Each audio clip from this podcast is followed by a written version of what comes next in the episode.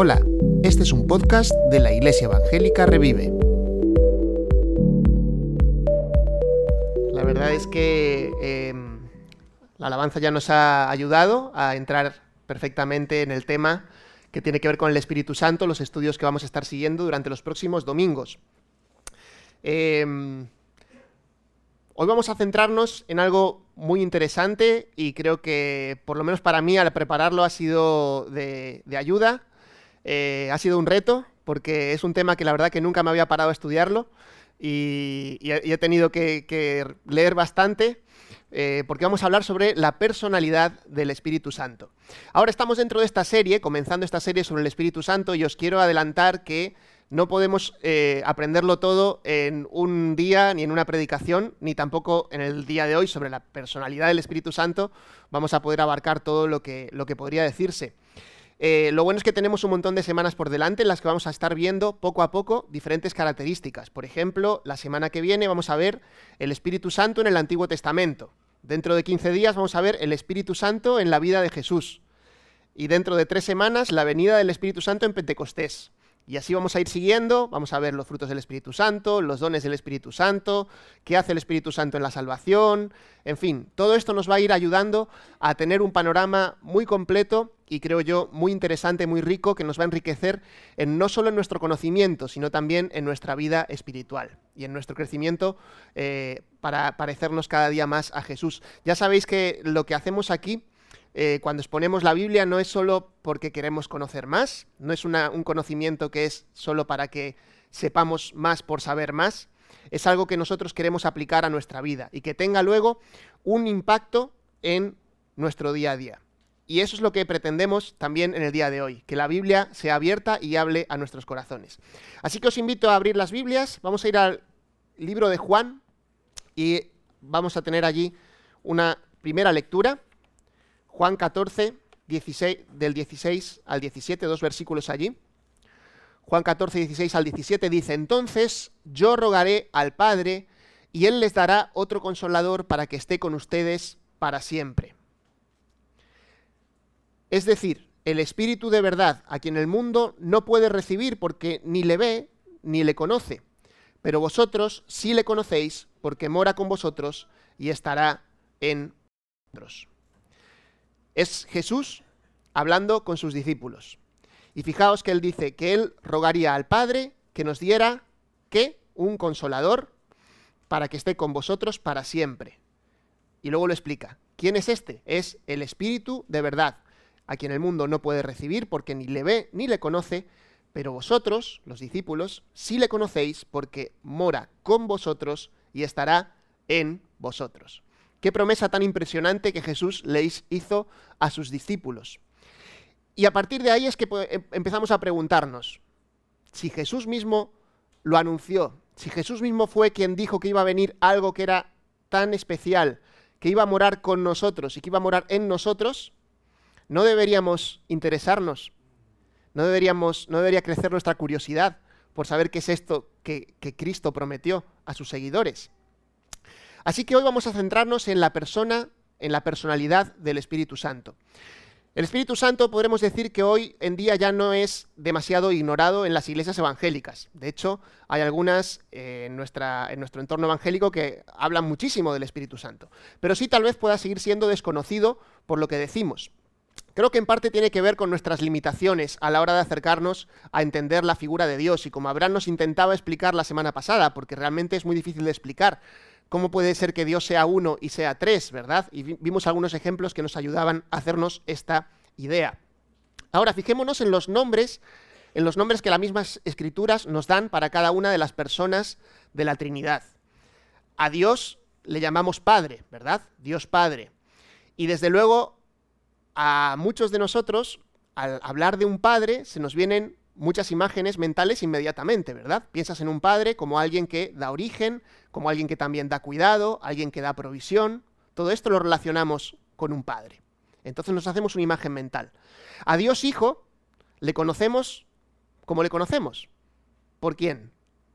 Por Jesús, ¿verdad? Dios Hijo se encarnó en la persona de Jesús y por lo tanto se hizo carne, se hizo cercano a nosotros. Le, le pudimos, como dice Juan, eh, le pudimos tocar, pudimos estar con Él. Y, así pudimos conocer cómo era Dios. Claro, es, es, es, fácil pensar en Dios Hijo también, porque pensamos en Jesús. Ahora, ¿y a Dios Espíritu? A Dios Espíritu, ¿cómo le imaginamos? ¿Qué viene a tu mente? ¿Qué viene a tu cabeza cuando piensas en un espíritu? Ay, es un poco difícil. Incluso creo que estamos más contaminados ahora por el, audiovisual y por el cine y por las series probablemente y pensaremos en, en fantasmas o, en, o a lo mejor en fuerzas. ¿Qué es esto? Y esto yo creo que es lo que nos dificulta un poco entender lo que es y quién es el Espíritu Santo. Sobre todo quién es Él. Y sin embargo, esta es la forma en la que se ha revelado. Es decir, en las Escrituras se nos ha revelado de esta manera, con este nombre y con estas figuras del Espíritu Santo. Así que aunque nos pueda costar un poco más entenderlo o hacernos una percepción mental, es, eh, es, por ello que tenemos que acercarnos a la Biblia. Y os invito a que hagamos un recorrido para poder ver algunas de sus características. Y vamos a ver principalmente tres puntos que tienen que ver con la personalidad del Espíritu Santo. El primero que, que vamos a ver tiene que ver con quién es. Porque si es una persona, y así se nos define en la Biblia, y así se, lo vamos a definir nosotros también como una persona, pues tendremos que saber eh, justamente, ¿quién es? ¿Quién es? Eti de quién besendo, ¿no? Es, lo que mucha gente nos, lo que siempre dice, dices cuando vas a, conocer a alguien, ¿no? Y los mayores muchas veces nos lo dicen todavía eh, cuando llegas a un sitio, ¿no? Bueno, pues eso es un poco lo que tenemos que investigar. Y vamos a ir a, a las escrituras. Hemos leído ya ese pasaje de Juan 14, 16 y 17. Y la verdad es que Jesús fue el gran maestro sobre el Espíritu Santo. Si queremos conocer quién era y quién es el Espíritu Santo, Jesús es quien mejor nos lo describe, sobre todo en este libro de Juan. Fijaos en Juan 14, 26, lo que nos dice aquí la palabra. Juan 14, 26. Dice, el consolador, el Espíritu Santo, a quien el Padre enviará en mi nombre, Él os enseñará todas las cosas y os recordará todo lo que os he dicho. Y un capítulo más adelante, eh, sigue hablando Jesús con sus discípulos, Juan 15, 26. Hemos leído Juan 14, 26, ahora pasamos la página. Juan 15, 26 dice, Cuando venga el consolador, a quien yo enviaré del Padre, es decir, el Espíritu de verdad que procede del Padre, Él dará testimonio de mí.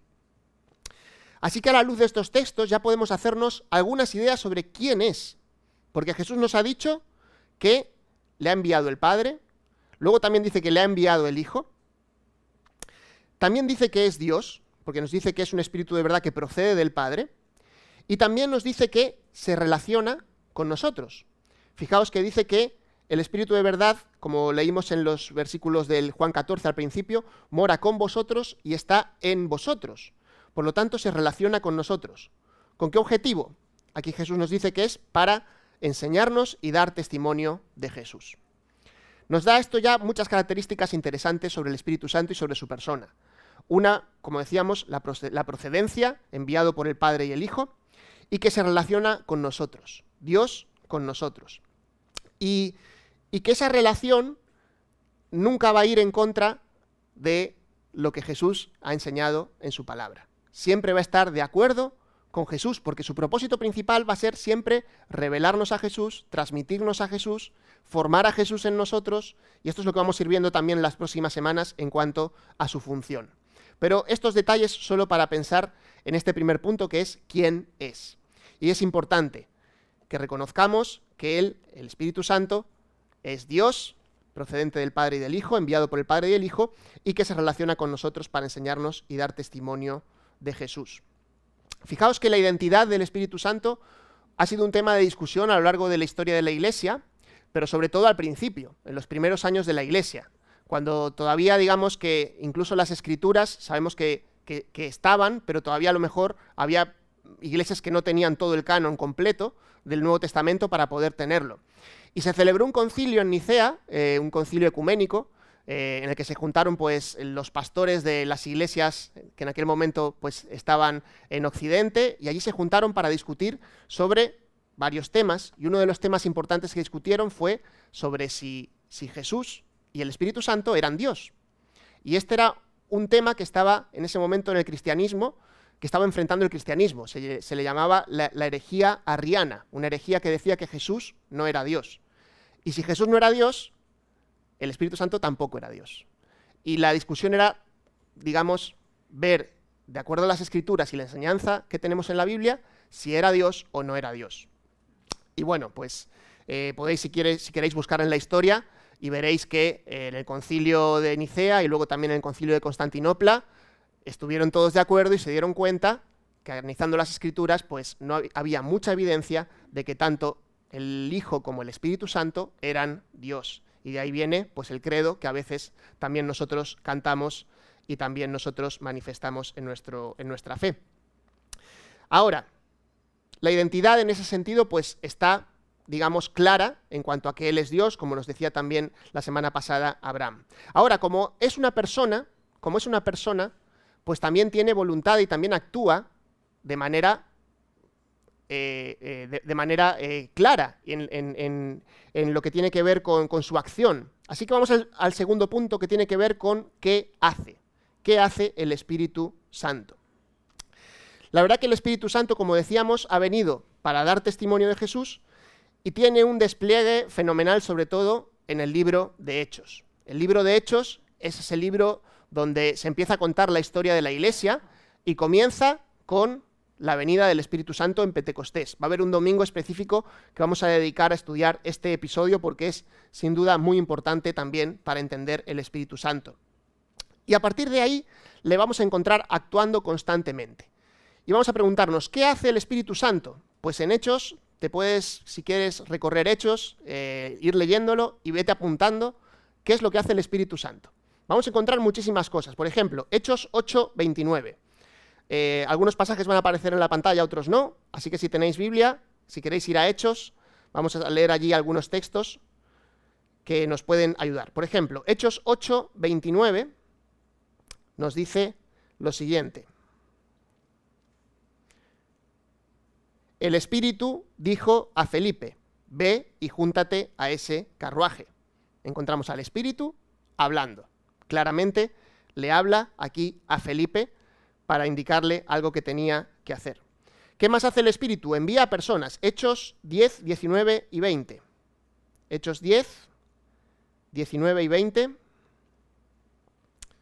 Fijaos cómo dice, mientras Pedro meditaba sobre la visión, el Espíritu le dijo, mira, tres hombres te buscan. Levántate pues, desciende y no dudes en acompañarlos, porque yo los he enviado. Aquí vemos al Espíritu Santo hablándole a Pedro y también diciéndole, estas personas que vienen allí, te las he enviado yo. Y nos dice aquí el, texto que es el Espíritu Santo. ¿Qué más hace? Designa roles en el ministerio. Hechos 13, 20... No tengo ahí la cita bien apuntada. Hechos 13, 2. Sí. Mientras ministraban al Señor y ayunaban, el Espíritu Santo dijo, apartadme a Bernabé y a Saulo para la obra a la que, que los he llamado. Y el versículo 4, ellos pues, enviados por el Espíritu Santo, descendieron a Seleucia y de allí se embarcaron para, para Chipre. El Espíritu Santo designando roles para el ministerio. Hechos 16, 6 al 7. Fijaos este texto, qué curioso. Hechos 16, 6 al 7. Pasaron por la región, la región de Frigia y Galacia, habiendo sido impedidos por el Espíritu Santo de hablar la palabra en Asia. Vaya, el Espíritu Santo también impidiendo planes, no solo designando planes, no solo llamando personas, sino también, como decimos a veces, cerrando puertas, ¿no? Pues impidiendo planes. Podríamos seguir en el libro de, de Hechos y todo el tiempo le vemos actuando de esta manera personal, relacionándose directamente con los apóstoles, con las personas a las que llama, a las que envía, a las que guía. Fijaos lo que dice luego en Romanos 8:14. Romanos 8:14. Romanos 8:14 es un texto que habla también mucho sobre el Espíritu. Y Romanos 8:14 dice, porque todos los que son guiados por el Espíritu de Dios, los tales son hijos de Dios. Por lo tanto, aquí vemos que también el Espíritu ¿Qué más hace? Guía, guía. ¿Qué más hace? Primera Corintios 12, 7. Primera Corintios 12, 7. Nos dice que a cada uno se le da la manifestación del Espíritu para el bien común. Y el versículo 11, pero todas estas cosas las hace uno y el mismo Espíritu, distribuyendo individualmente a cada uno según la voluntad de Él. El Espíritu Santo reparte dones según su voluntad, como Él quiere, reparte dones. Gálatas 5, 22, 23. Hoy hemos estado en Gálatas bastante, en la alabanza. En Gálatas 5, 22 y 23, más el fruto del Espíritu es amor, gozo, paz, paciencia, benignidad, bondad, fidelidad, mansedumbre, dominio propio. Contra tales cosas no hay ley, produce fruto. En síntesis, ¿qué podríamos decir que es el Espíritu Santo? Yo creo que es Dios actuando. Dios actuando. Cuando solemos decir en nuestras conversaciones o en nuestra experiencia vital como cristianos, pues Dios abrió puertas para algo, o se cerraron las puertas para este trabajo que quería hacer, o Dios permitió que pudiera hacer esto que, estaba planeando. Yo creo que no lo decimos directamente, pero estamos referencia, estamos haciendo referencia a lo que está haciendo el Espíritu Santo. Al Dios que actúa es el Espíritu Santo. Cuando decimos también en oración, Señor, dirige mis pasos, guía mis pasos, pues es una oración que contesta el Espíritu Santo se contesta a través del Espíritu Santo, porque lo hemos visto en Romanos. El Espíritu de Dios guía a los que son hijos de Dios. Incluso cuando decimos, Dios me habló, Dios me habló hoy en el devocional, o estaba en la predicación y algo que dijeron de repente tocó mi corazón. Es el Espíritu Santo, el Espíritu Santo que ha estado hablando a tu mente y a tu corazón. Eso es lo que hace el Espíritu Santo. No sé si esto nos ayuda un poco a darle un poco más de forma mental a lo que el Espíritu Santo es, porque le vemos actuando. Y muchas veces pensamos en Dios, por supuesto, como tenemos que hacerlo, en Dios Padre, en Dios Hijo, pero en este caso vemos, a, raíz de lo que el texto nos dice, que Dios el Espíritu Santo está actuando en nuestra era, en nuestro momento histórico, y Él está eh, dirigiendo también y manifestándose en medio de nosotros. Ahora, si es una persona, y hemos visto que quién es, hemos visto qué hace, también tenemos que ver y podemos preguntarnos si es una persona, si siente. ¿Qué siente el Espíritu Santo? ¿Tiene sentimientos? Si es una persona, ¿es sensible? ¿Cuál es la sensibilidad que nos transmite la Escritura? Pues la verdad es que también vamos a encontrar muchos textos en los que en la Biblia vamos a ver al Espíritu Santo reaccionando sentimentalmente, por así decirlo. Fijaos, Hechos capítulo 5, versículo 3. Hechos 5, Hechos 5, 3. Es un episodio triste de la iglesia, la iglesia que estaba comenzando en aquel momento, y Ananías y Safira, si recordamos, pues eh, tomaron la decisión de hacer una ofrenda, pero quedarse con una parte engañando a la iglesia, engañando a los hermanos. Pero Pedro le dice, mas Pedro dijo, Ananías, ¿por qué ha llenado Satanás tu corazón para mentir al Espíritu Santo y quedarte con parte del precio del terreno? Se le puede mentir, se le puede mentir al Espíritu Santo. Y fijaos un poquito más adelante, versículo 9. Entonces Pedro le dijo, ¿por qué os, pusisteis de acuerdo para poner a prueba al Espíritu del Señor? Pedro confrontando ahora a, a Safira, se le puede poner a prueba. Se le puede poner a prueba al Espíritu del Señor, sí. Hechos 7:51, avanzamos un poco. Hechos 7:51 es el discurso de Esteban ante un montón de judíos y, bueno, sobre todo judíos que le estaban escuchando. Y les dice, vosotros, versículo 51, vosotros que sois duro de cerviz e incircuncisos de corazón y de oídos, resistís siempre al Espíritu Santo como hicieron vuestros padres, así también hacéis vosotros. Es decir, al Espíritu Santo se le puede resistir. Efesios 4:30. Vamos a Efesios, capítulo 4 y versículo 30. No entristezcáis al Espíritu Santo de Dios, por el cual fuisteis sellados para el día de la redención. Un texto en el que Pablo está dando muchas recomendaciones que tienen que ver con la práctica vital.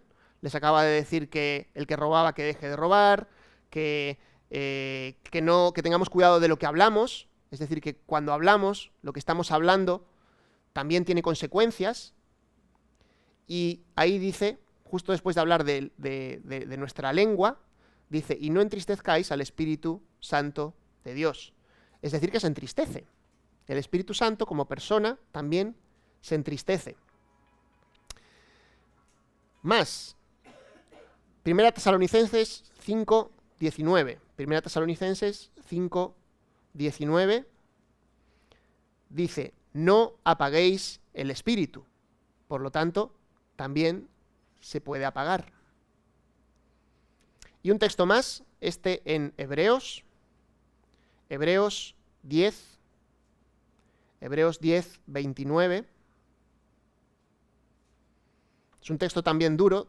Dice, ¿cuánto mayor castigo pensáis que merecerá el que ha hollado bajo sus pies al Hijo de Dios y ha tenido por inmunda la sangre del pacto por la cual fue santificado y ha ultrajado al Espíritu de gracia? Es decir, se le puede también ultrajar. Así que un repaso rápido sería que al Espíritu Santo se le puede mentir, se le puede poner a prueba, se le puede resistir, se puede entristecer, se le puede apagar, se le puede ultrajar. Claro, todo esto nos sorprende o nos sorprendería si pensáramos en el Espíritu como una fuerza o como algo es ajeno, pero lo cierto es que Dios, Espíritu Santo, Dios, siente y se identifica tanto con nosotros, como hemos visto en estos textos, que llega al punto de advertirnos que nuestra conducta, nuestras palabras, nuestras decisiones, nuestra incredulidad le importan. A Dios sí le importa, a Dios sí le importa lo que estamos haciendo con nuestra vida. A Dios sí le importa que caminemos en el camino de santidad. Ahora, ¿esto pensáis que lo hace menos Dios? ¿Un Dios que se identifica con nosotros es que le rebaja en algo? Yo creo que no. Lo que hace es revelarnos mejor su carácter. Quizá tal vez no como, como pensaríamos, pero este no es un Dios ausente a nuestra realidad. Dios no está ausente a nuestra realidad, sino que está presente y sintiente. Sintiente. Y por eso podemos, podemos estar seguros, cuando oramos, que Dios conoce cómo está nuestro corazón. O cuando estamos pasando por pruebas y dificultades. ¿Qué oramos? Sabiendo que Dios nos, nos comprende. Es como que la experiencia de Jesucristo, al estar en la, en la tierra, y como nos dice Hebreos, todo lo que él ha vivido, ese conocimiento que tiene de lo que es el ser humano, ese conocimiento también está, por supuesto, en el Espíritu Santo, para que pueda estar con nosotros, acompañarnos, ayudarnos, solidarizarse con nosotros, tener empatía con nosotros. Así es nuestro Dios, así es Dios el Espíritu Santo. Así que hemos visto quién es, qué hace y también qué siente. Tres cosas importantes para definir la personalidad del Espíritu Santo. Ahora, todo esto tendríamos que pensar, ¿por qué es importante? Yo creo que una de las cosas importantes, además de conocer por conocimiento, es que conocerlo bien nos puede guardar de ciertos peligros que se pueden cometer a la hora de hablar o a la hora de pensar en el Espíritu Santo. La importancia de reconocerle como una persona tiene que ver no solo con que es importante reconocerlo como la palabra nos lo dice, sino no caer en el error de reconocerle como otra cosa que no es. Si es una persona, no es otra cosa. Y vamos a ver un poquito qué implicaciones tiene esto y por qué, por qué lo decimos. A lo largo de la historia, algunos han considerado al Espíritu Santo una fuerza, una fuerza divina.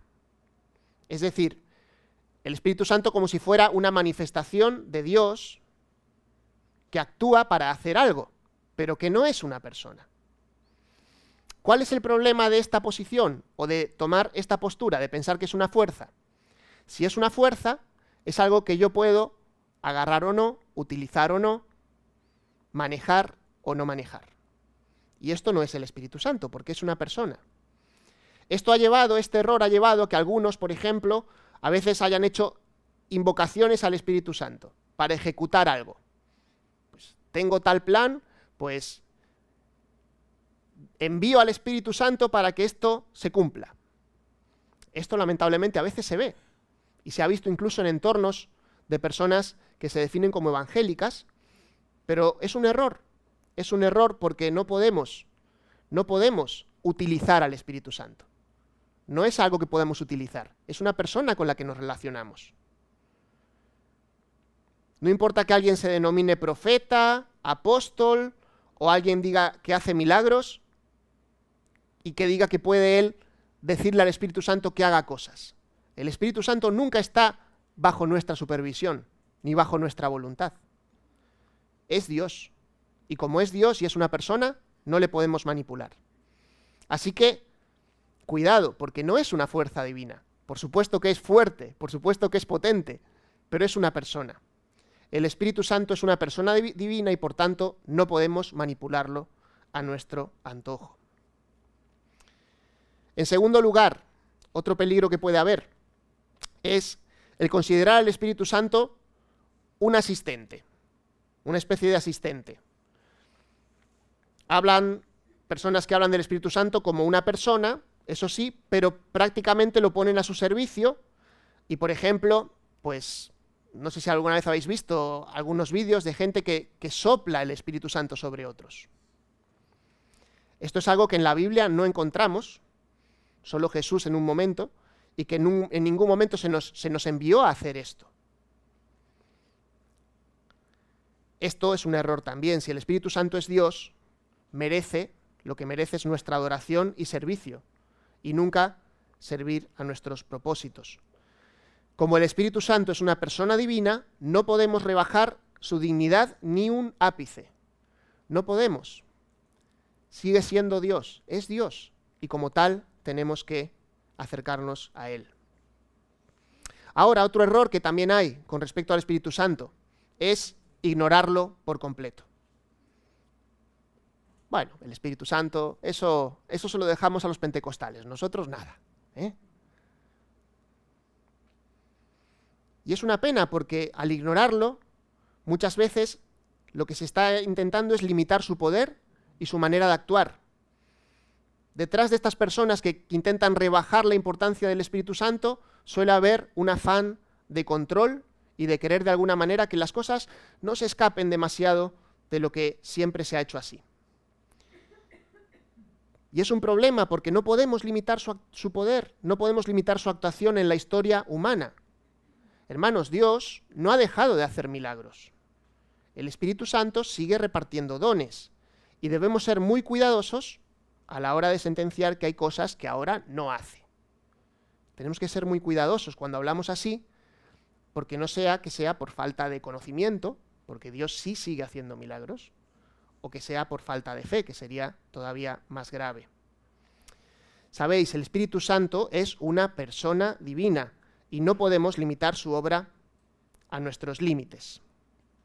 Pensando en esto me, me, vino a la cabeza justo, justo esta mañana, durante la alabanza, poner un ejemplo. Y bueno, justo voy a aprovechar que tenemos aquí una, comitiva de, de, JCUM, porque no sé si lo sabéis, pero el, viernes falleció el fundador de este movimiento misionero, eh, Loren Cunningham, que es una persona que, bueno, tuvo un testimonio y una visión impresionante.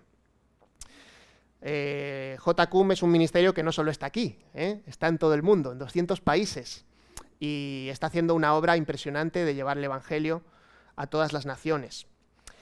Y estuve leyendo un poquito, porque tuve que publicarlo en Protestante Digital, y si queréis podéis leer la noticia también, pequeña cuña publicitaria, pero eh, publicamos allí la, noticia con, los materiales que justamente desde, desde JCUM nos habían, nos habían provisto. Y me llamó la atención de este hombre, cómo fue su llamado, su llamado al ministerio. Si queréis podéis leerlo en Protestante Digital después todo completo, pero aquí nos cuenta que su llamado al ministerio, a la gran comisión, se produjo mientras estaba arrodillado ante el altar durante una reunión de reavivamiento en 1948, cuando tenía 13 años. Dice que Dios le habló a través de Marcos 16:15, que dice, id por todo el mundo y predicad el Evangelio a toda criatura. Ahora, este llamado se confirmó más adelante, en el año 1956. Es decir, cuando tenía, pues supongo que veintipico años. Se preparaba para ministrar en las Bahamas y cuenta que estaba alojado en casa de un misionero, arrodillado junto a la cama, orando para hablar esa noche. Tenía que compartir eh, en la iglesia. Y él cuenta lo siguiente. De repente estaba mirando un mapa del mundo. El mapa estaba vivo y en movimiento. Podía ver todos los continentes y las olas rompían en sus costas. Cada ola iba a un continente y luego retrocedía, y luego subió un poco más hasta cubrir el continente por completo. Las olas se convirtieron en jóvenes, en jóvenes, niños e incluso personas de mi edad y menores, cubriendo todos los continentes del globo. Hablaban con la gente en las esquinas y afuera de los bares. Iban de casa en casa predicando el Evangelio. Venían de todas partes e iban a todas partes cuidando a la gente. Entonces, tan repentinamente como había llegado, la escena desapareció. Le llamó la visión de las olas, y él lo contó, esto eh, en alguno de sus libros, y bueno, pues eh, fijaos, esta persona recibió una visión. ¿Dios no manda visiones? Yo creo que sí. Ahora, ¿cómo son las visiones que envía Dios? Coherentes con la palabra de Dios coherentes con lo que Dios enseña en su palabra. Lo que este hombre vio le motivó a ir adelante y a llevar el Evangelio y a fundar un ministerio que hoy en día está siendo de bendición en todo el mundo. Abiertos, abiertos al Espíritu Santo, porque el Espíritu Santo habla, tiene poder y todavía actúa.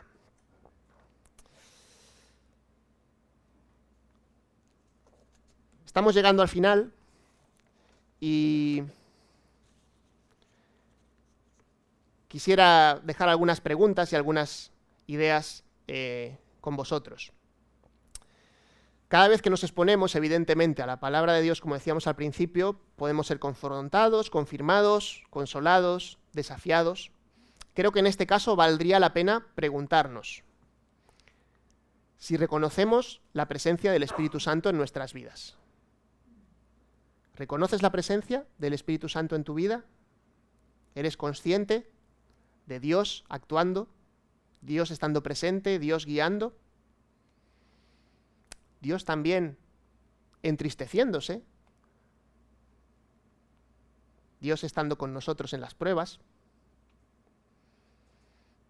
Otra pregunta es, ¿hay alguna idea errónea que teníamos sobre el Espíritu Santo que tenemos que corregir?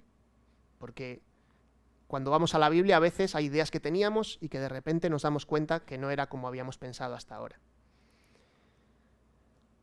Creo que es importante que, reflexionemos personalmente y que estemos abiertos a lo que la palabra nos tenga que enseñar. No cerremos nuestras fronteras por las costumbres, sino agarrémonos a la palabra y que la palabra sea nuestra guía en absolutamente todo lo que hacemos, lo que creemos y lo que también enseñamos a otros. Ese es también un desafío. Tenemos un poquito de tiempo, así que para terminar vamos a hacer algo interactivo, ¿vale? Sabéis que normalmente los, los, en las clases los alumnos pues tienen tiempo para, para hablar entre ellos también y poder hacer alguna pregunta o lo que sea.